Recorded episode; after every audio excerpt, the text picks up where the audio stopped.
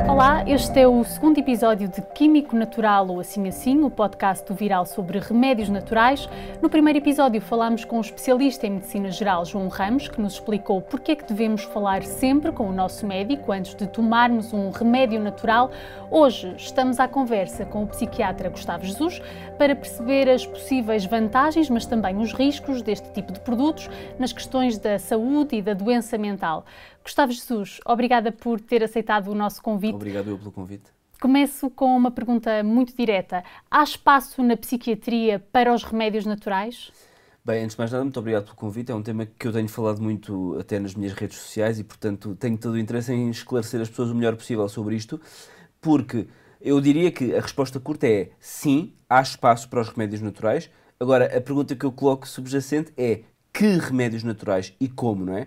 Mas antes disso queria ainda fazer outra ressalva. É porque esta ideia de que os remédios são naturais versus, até o nome do podcast transparece isso, não é? Versus os produtos que são químicos, é completamente errado, é uma falácia, porque uh, nós para pressupormos, e agora falo da área da psiquiatria particularmente, para pressupormos que um determinado remédio natural, ou eu vou chamar-lhe um produto natural, um determinado produto natural, tem um efeito numa, na nossa saúde mental e, e, no tratamento eventual de uma doença mental, eu tenho que pressupor que esse produto tem um efeito no meu cérebro. Ora, para um produto ter um efeito no meu cérebro, ele tem esse efeito através de reações químicas. São moléculas que se ligam a receptores, são moléculas que um, tomam o lugar de outras moléculas que já existem no nosso cérebro. Portanto, todos os produtos, mesmo aqueles que são naturais, atuam por mecanismos químicos. Por isso, é artificial chamar a um produto natural versus um produto químico, porque na verdade tudo o que atua no nosso cérebro e tudo o que pode ter efeitos na, no nosso cérebro e, portanto, na nossa saúde mental são produtos químicos, não é?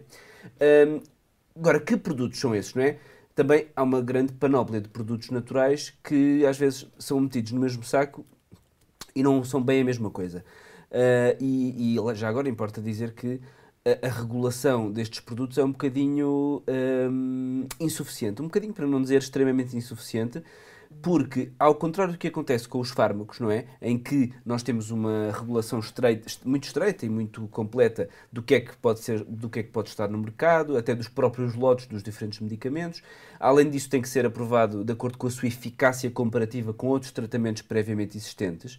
No caso dos produtos naturais, nada disto acontece. Eu posso, por simplesmente, ter uma empresa, decidir que vou produzir um produto natural e vendê-lo e dizer que ele tem uma eficácia numa doença qualquer, nomeadamente na depressão, que é assim o que é mais frequente alegarem é depressão e ansiedade. Mas uh, os produtos naturais não são só isto. Ou seja, nós temos, vamos dizer assim, do pior para o melhor. O pior são aqueles produtos de ervanária que nós não sabemos na verdade o que é que lá está. Uh, muitos deles uh, não têm qualquer controle na produção. Vamos dar um exemplo muito típico: a erva de São João, que é o hipericão. O hipericão é uma erva classicamente recomendada para tratar a depressão. E isso faz sentido do ponto de vista químico. Porquê? Porque o hipericão, ou erva de São João, é equivalente a um medicamento serotoninérgico, é o equivalente a um antidepressivo que eleva o nível de serotonina na sinapse. Só que, ao, ao contrário do que acontece com o antidepressivo, o hipericão faz isto de forma imprevisível, porque nós não sabemos qual é a dose do hiperacão que estamos a consumir, não sabemos qual é a potência daquela erva, porque depois, dependendo das condições de cultivo de uma planta, ela pode ser mais potente ou menos potente, e depois tem uma série de outras características que se relacionam com potencial toxicidade, hum, já não estamos a falar da eficácia, mas da toxicidade, porque qualquer produto natural vai ter implicações na metabolização hepática, na, na sua eliminação renal e, portanto, pode ter impactos diretos muito nefastos, até numa pessoa saudável, podendo dar origem, por exemplo, a hepatites tóxicas, etc., ou insuficiências renais, mas então, numa pessoa, por exemplo, que faça outro tipo de medicamentos, pode dar origem a interações medicamentosas com efeitos bastante graves. Portanto, isto ao nível da ervanária, vamos dizer assim. Depois a seguir temos produtos que são produtos naturais, vamos chamar-lhes assim, eu não gosto nada desta designação, como já expliquei, porque tudo é químico, mas produtos eh, vistos como naturais, mas de produção mais controlada e de venda na farmácia. Por exemplo, é o caso da valeriana, não é? Nós temos vários, vários comprimidos de diferentes doses de valeriana, e aí, apesar de tudo, é melhor e tem, de facto, evidência. A valeriana funciona como um calmante, por exemplo, na ansiedade, é uma coisa que não trata nenhuma doença, mas quando é tomada alivia a ansiedade, porque tem o um efeito ao nível do GABA, que é o mesmo neurotransmissor onde atuam, por exemplo, os ansiolíticos. Só para se perceber que, na verdade, atuam até nos mesmos receptores, não é? Uh, e nos mesmos sistemas de neurotransmissores. Mas a valeriana está controlada, nós sabemos o que é que estamos a tomar, em que dose, porque é um laboratório qualquer que produz e que faz aqueles comprimidos. Outro tipo de coisa, os ômegas, não é? Os ômega 3, que também estão a ser muito populares, eh, e que depois depende muito do, da origem destes produtos. Porque nós em qualquer ervanária encontramos ômega 3, mas não sabemos qual é a qualidade e até mesmo muitas vezes não sabemos quais são as doses disponíveis. E depois temos ômega 3 muito mais bem controlados e certificados por, por, por, por casas farmacêuticas ou por laboratórios com reconhecida qualidade, em que sabemos exatamente o que é que estamos a tomar. E que, pode, e que por exemplo, sabemos que estão não em monoterapia, não como único tratamento, mas podem ser utilizados como tratamento coadjuvante na depressão. Portanto, isto para dizer que só dei aqui alguns exemplos para perceber que diferentes produtos químicos têm, na verdade, diferentes riscos, porque dentro do tipo de controle que é exercido, podemos ou não estar a pôr a pessoa em risco de ter uma toxicidade hepática, uma hepatite, o que quer que seja, e também ao nível da eficácia e da, e da evidência para a eficácia, são também diferentes. Agora, eh, é muito importante perceber que estes produtos, vamos chamar-lhe naturais, nós temos é que os tratar como se eles fossem medicamentos, ou seja, nós temos que ter os mesmos cuidados com os, com os produtos naturais que temos com os medicamentos e devemos exigir a mesma certificação, devemos exigir a mesmo controle e também a mesma obtenção de estudos de evidência para a sua eficácia. Porque muitas vezes as pessoas dizem assim: ah, eu não quero tomar esse medicamento, eu prefiro tomar um produto natural.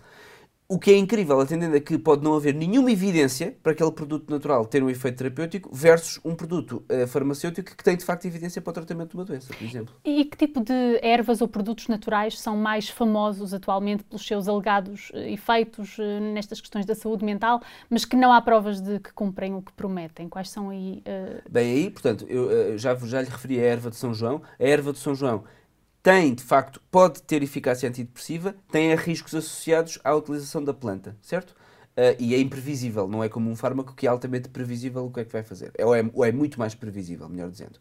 Agora, se me pergunta sobre produtos naturais atualmente muito em voga, Uh, e sem evidência, aí temos necessariamente que ir também para os canabinoides, não é? Porque nós sabemos que existe uma grande corrente de informação, ou chamar-lhe até de contra-informação, de promoção dos efeitos terapêuticos da cannabis numa série de perturbações mentais, seja na depressão, seja na ansiedade, e eles não estão de todo documentados.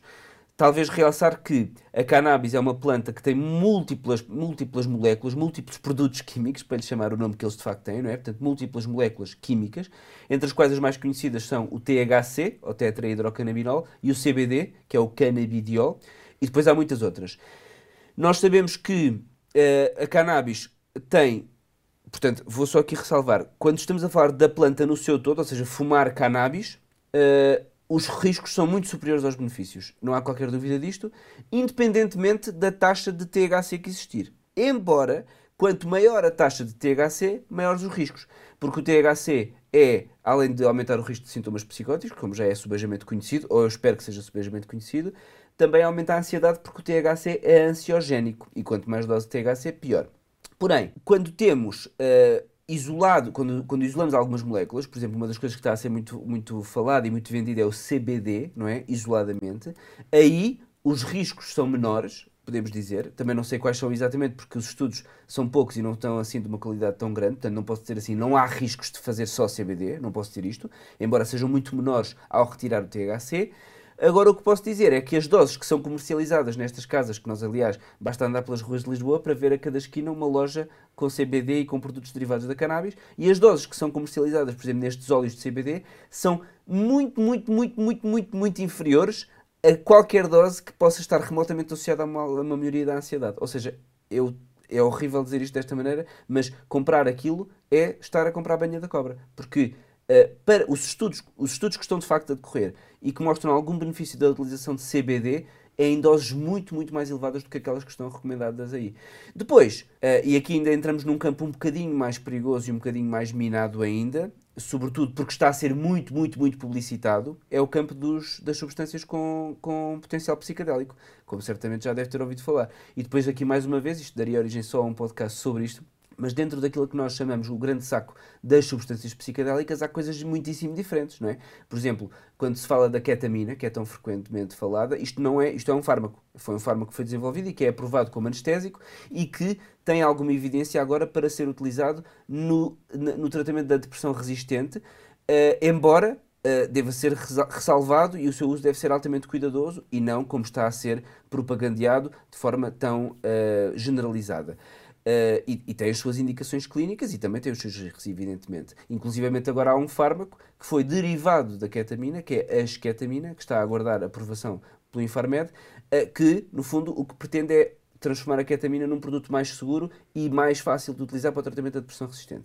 Isto são um lado dos, dos, psicadélicos. Depois, do outro lado dos psicadélicos, que são, digamos assim, os verdadeiros psicadélicos, se quiser chamar de assim, temos todas aquelas substâncias que derivam mesmo de produtos naturais, como sendo dos cogumelos mágicos, ou seja, a psilocibina, da ayahuasca, ou DMT, portanto, que são substâncias químicas presentes em plantas ou em cogumelos, cujos efeitos hum, são, são variáveis, alguns deles são psicadélicos, e não há nenhuma evidência, sobretudo agora para este último, por exemplo, para a ayahuasca, que tenha evidência como antidepressivo. Não é nenhuma evidência. No caso da psilocibina, como também saberá, há alguns estudos que estão a avaliar a sua eficácia, que na verdade estão, uh, no fundo, a encontrar resultados menos promissores do que aqueles que originalmente se pensava. Pronto, mas isto para dizer o quê? Estes produtos, ao contrário dos produtos da ervanária, não, não é suposto encontrá-los à venda porque são produtos que não são legais do ponto de vista da sua comercialização. Mas infelizmente, e já que estamos a fazer aqui um podcast para a população geral, existe neste momento uh, um mercado paralelo, eu sei disto através dos meus pacientes, um mercado paralelo de ayahuasca, de retiros psicológicos com ayahuasca, de retiros com psilocibina, de cogumelos mágicos em microdoses, em doses não tão micro assim, e tudo isto está envolto de uma certa uh, ideia de segurança e de eficácia que não tem qualquer base científica, porque a eficácia não está demonstrada, muito menos na forma como ele é feito, e então da segurança uh, fica muito, muito, muito aquém daquilo que é desejável, porque os riscos associados, por exemplo, ao consumo deste tipo de substâncias incluem sintomatologia psicótica ou até agravamento de quadros depressivos e ansiosos. Uhum. Muitos dos remédios naturais eh, vendidos são apresentados como eficazes no tratamento ou na prevenção da depressão. Na sua perspectiva, por que é que há pessoas a preferirem experimentar estes medicamentos e tão relutantes em relação à toma de, de antidepressivos convencionais? É uma excelente pergunta. Eu adorava saber a resposta a essa pergunta, porque se eu soubesse a resposta, eu arranjava uma solução. Uh, porque eu mesmo, do ponto de vista do, do, meu trabalho em termos de comunicação em saúde, uma das coisas que mais batalha é para que as pessoas percebam que substâncias naturais também são substâncias químicas e porque é que continua a haver um estigma tão grande sobre os fármacos psiquiátricos e não sobre as substâncias chamadas naturais, eu acredito que isto tenha a ver com uh, ideias que estão presentes na cultura popular que ficaram provavelmente da história da psiquiatria e da história dos medicamentos psiquiátricos e que são reforçados, no fundo, uh, de geração em geração com o boca a boca. Porque, uh, como, e aliás, até na cultura popular, aliás, ainda hoje nós vemos algumas séries televisivas em que uh, os fármacos psiquiátricos e, as, e, e, até os laboratórios farmacêuticos que desenvolvem fármacos psiquiátricos são diabolizados como se tivessem o objetivo de pôr as pessoas agarradas aos medicamentos e, e viciadas naqueles tratamentos. E isto não tem qualquer sentido, porque a enormíssima generalidade de medicamentos psiquiátricos que nós utilizamos na prática clínica,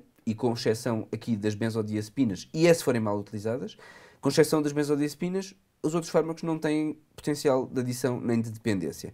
Agora, o que continua a acontecer é que uh, uh, nós sabemos que os fármacos psiquiátricos são relativamente recentes, na história da farmacologia. Nós tivemos os primeiros fármacos psiquiátricos eficazes para o tratamento, por exemplo, da depressão e depois eh, logo a seguir da psicose nos anos 50, 60, portanto foi há muito pouco tempo, e nessa altura tinham muitos, muitos efeitos adversos. Eram fármacos com muitos efeitos adversos, sedação, uh, as pessoas babavam-se, as pessoas ficavam com alterações da motricidade, da marcha, da consciência.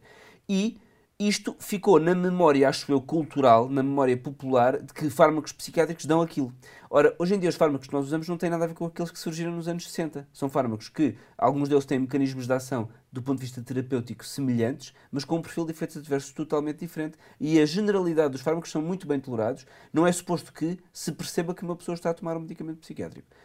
Porém, apesar dos fármacos terem evoluído, acho que a ideia cultural dos fármacos não evoluiu. E, portanto, as pessoas têm na sua cabeça a ideia de fármacos psiquiátricos, perigo, efeitos secundários, dependência, o que é, na generalidade, falso, versus produtos naturais, algo que vem da natureza, não nos pode fazer mal. E esta ideia também é errada. E agora passa aqui para, para, os próprios produtos naturais. Existe um bocado a ideia de que aquilo que é natural não nos pode fazer mal. E isto é falso, não é? Basta dizer que Por exemplo, há um cogumelo que sabe que é o Amanita phalloides, que é um cogumelo muito tóxico e que se for comida a pessoa morre de uma intoxicação, certo? Uh, e muitas outras coisas, como lhe expliquei há pouco. Muitos produtos naturais podem dar origem a hepatites tóxicas, insuficiências renais, estados confusionais, portanto, lesões mesmo dos órgãos do nosso corpo. Portanto, o produto natural é tão perigoso, ou melhor, eu até vou dizer de outra maneira, é potencialmente muito mais perigoso do que um fármaco.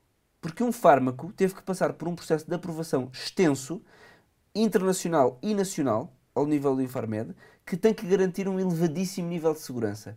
Um fármaco, um, um, produto natural não tem que passar por nenhum processo e, portanto, a pessoa pode estar de facto a consumir alguma coisa que não lhe faz nada, nem bem nem mal, mas também pode estar a, a, fazer alguma coisa que tenha riscos para ele e, no entanto, culturalmente não percebe porque continua a achar que os fármacos são mais perigosos que os produtos naturais e que não é de todo verdade. É que ainda nesta questão da, da depressão, quais são os riscos então de abandonar um tratamento para a depressão, por exemplo, a toma de um antidepressivo, e substituí-lo por um produto natural ou uma terapia chamada natural? Sim, essa pergunta é ótima e, e, esse problema não é só vigente na psiquiatria, é vigente em muitas especialidades.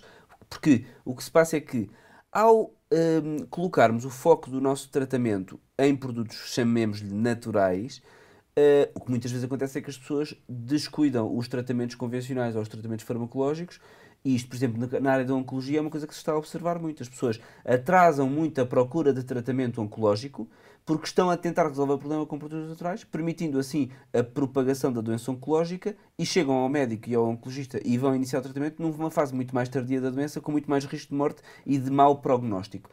Eu digo isto da oncologia porque as pessoas acham que na oncologia percebem bem o que é que acontece. Na depressão não percebem tão bem, mas é a mesma coisa.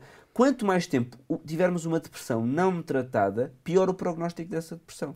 Porque quando nós temos uma pessoa com depressão ativa, não tratada, nós temos alterações cerebrais a acontecer. Os neurotransmissores estão a funcionar mal, há também inflamação cerebral, há morte de neurónios, há neurodegeneração. E, portanto, o risco é que a depressão se torne crónica, não, não se consiga depois, mais tarde, eliminar completamente os seus sintomas e depois riscos de também uh, não só agravar o prognóstico, como complicar esse prognóstico com outros sintomas, como sendo sintomas cognitivos. Pessoas que nos possam estar a ouvir que tenham depressões de longa data sabem que o seu funcionamento cognitivo e a sua memória não é igual ao que era antes. Porquê? Porque depressão mantida sem tratamento vai deteriorar até o nosso funcionamento cognitivo. Portanto, uh, os produtos naturais podem ter este perigo, que é as pessoas atrasarem a procura de tratamento para a depressão. Outra vertente é abandonar o tratamento. O tratamento para a depressão tem uma peculiaridade, é que depois da pessoa se sentir completamente bem, há que manter o tratamento durante um período, que é o chamado período de manutenção, que normalmente são seis meses a um ano, se estivermos a falar de um primeiro episódio de depressão. E interromper o tratamento precocemente, ou seja, antes do, do fim desse período de manutenção, aumenta o risco não só de recaída, em, em pai cinco vezes, eh, como o, o, risco de depois, numa segunda vez, já não responder também ao mesmo tratamento. Portanto, interromper um tratamento precocemente, porque se acha que se vai tomar um, um, um produto natural, pode ter este risco. Aumenta o risco de recaída e depois aumenta o risco de não resposta ao tratamento numa vez seguinte. E depois há outro risco ainda, que é, mesmo que nós não paremos o medicamento, ao iniciar produtos naturais não regularizados, portanto estamos a falar de produtos naturais, não estamos a falar, por exemplo, dos ômega 3 ou da valeriana vendida na farmácia, porque isso são produtos muito bem, também muito bem controlados, estamos a falar de coisas não controladas. Quando estamos a tomar produtos não controlados, não sabemos, na verdade, o que é que aquilo vai influenciar ao metabolismo dos fármacos que já estamos a tomar. Portanto, podemos estar a aumentar a toxicidade de fármacos que estamos a tomar, podemos estar a reduzir a sua eficácia e, mais uma vez, prejudicar o tratamento da depressão e o prognóstico a longo prazo. Uh, e, portanto, todos estes riscos acho que são importantes e, e, acho também que é importante, já estamos aqui a falar num podcast para a população geral e também uh, uh, um podcast que no fundo vai estar nas redes sociais. Nas redes sociais, tanto no Instagram como no TikTok, corre muita informação que é falsa e que não tem evidência científica. E eu penso que as pessoas também, sobretudo influencers com muitos seguidores, devem ter a responsabilidade de ver o que é que estão a propagandear. Porque eu já vi várias vezes pessoas com muitos seguidores a propagandearem produtos naturais e, e, e, além de produtos naturais, tratamentos alternativos para doenças, nomeadamente para a depressão, e não percebem, talvez, eu penso que essas pessoas não estão conscientes do que estão a fazer em termos de mal às pessoas que as ouvem, porque vão provavelmente atrasar os tratamentos e vão fazer com que algumas pessoas que estão a tratar se interrompam os tratamentos, uh, e isso só pode ter efeitos negativos para o prognóstico dessas pessoas. Obrigada, Gustavo Jesus. Para resumir a nossa conversa, lembramos dos três pontos essenciais deste episódio. 1. Os produtos naturais podem ter espaço na psiquiatria, mas precisam de mais regulação. 2. Muitos produtos naturais são vendidos em doses inferiores às que poderiam ter efeitos positivos. 3. Nem sempre os benefícios dos remédios naturais compensam os riscos. Se tiveres dúvidas ou sugestões de fact-checking sobre saúde, envia-nos uma mensagem para as redes sociais do Viral. Podes também enviar-nos um e-mail para contactos.viralcheck.pt. Obrigada por nos teres ouvido até aqui. Até ao próximo Químico, Natural ou Assim Assim.